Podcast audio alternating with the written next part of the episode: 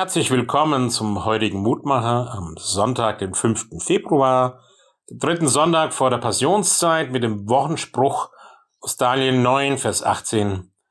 Wir liegen vor dir mit unserem Gebet und vertrauen nicht auf unsere Gerechtigkeit, sondern auf deine große Barmherzigkeit. Das schreibt der Prophet Daniel in einer Art Rückblick auf sein Leben, und auch auf das Ergehen des Volkes Israel in den letzten Jahren und Jahrzehnten. Sie waren nach Babylon ins Exil transportiert worden, jedenfalls ein großer Teil des Volkes, in Sklaverei, in Abhängigkeit.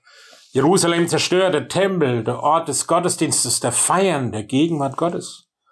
Wie wird es weitergehen? Wird Gott ja uns verworfen haben?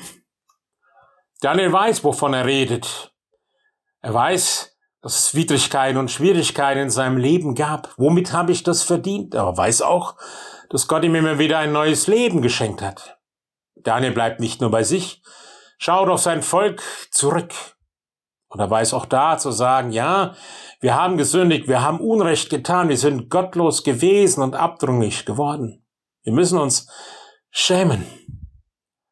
Und Daniel schaut aber auch zurück und weiß in den Tiefen seines Herzens, wir haben das nicht nur verdient, sondern Gott selbst spricht auch heute noch zu uns.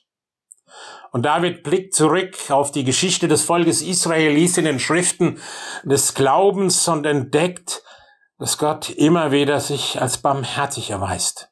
Ja, so will ich es versuchen. Wenn das stimmt, was ich über Gott weiß, was ich erfahren habe, was in den Schriften steht, dann will ich zu Gott rufen. Wir liegen vor dir, mit unserem Gebet und vertrauen nicht auf unsere Gerechtigkeit, sondern auf deine große Barmherzigkeit. Gott wird uns wieder barmherzig sein. Und was diesen Darlehen antreibt, das bewegt auch mich, mein Denken und Handeln heute.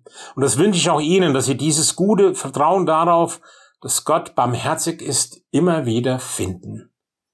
Lieber Gott und Herr, lass uns das immer wieder neu erkennen und erleben, dass du gnädig bist. Lass uns dabei auf Jesus Christus, deinen Sohn, schauen, dem uns Gottes Liebe vor Augen steht, und hilf uns daran, immer wieder uns aufrichten zu lassen.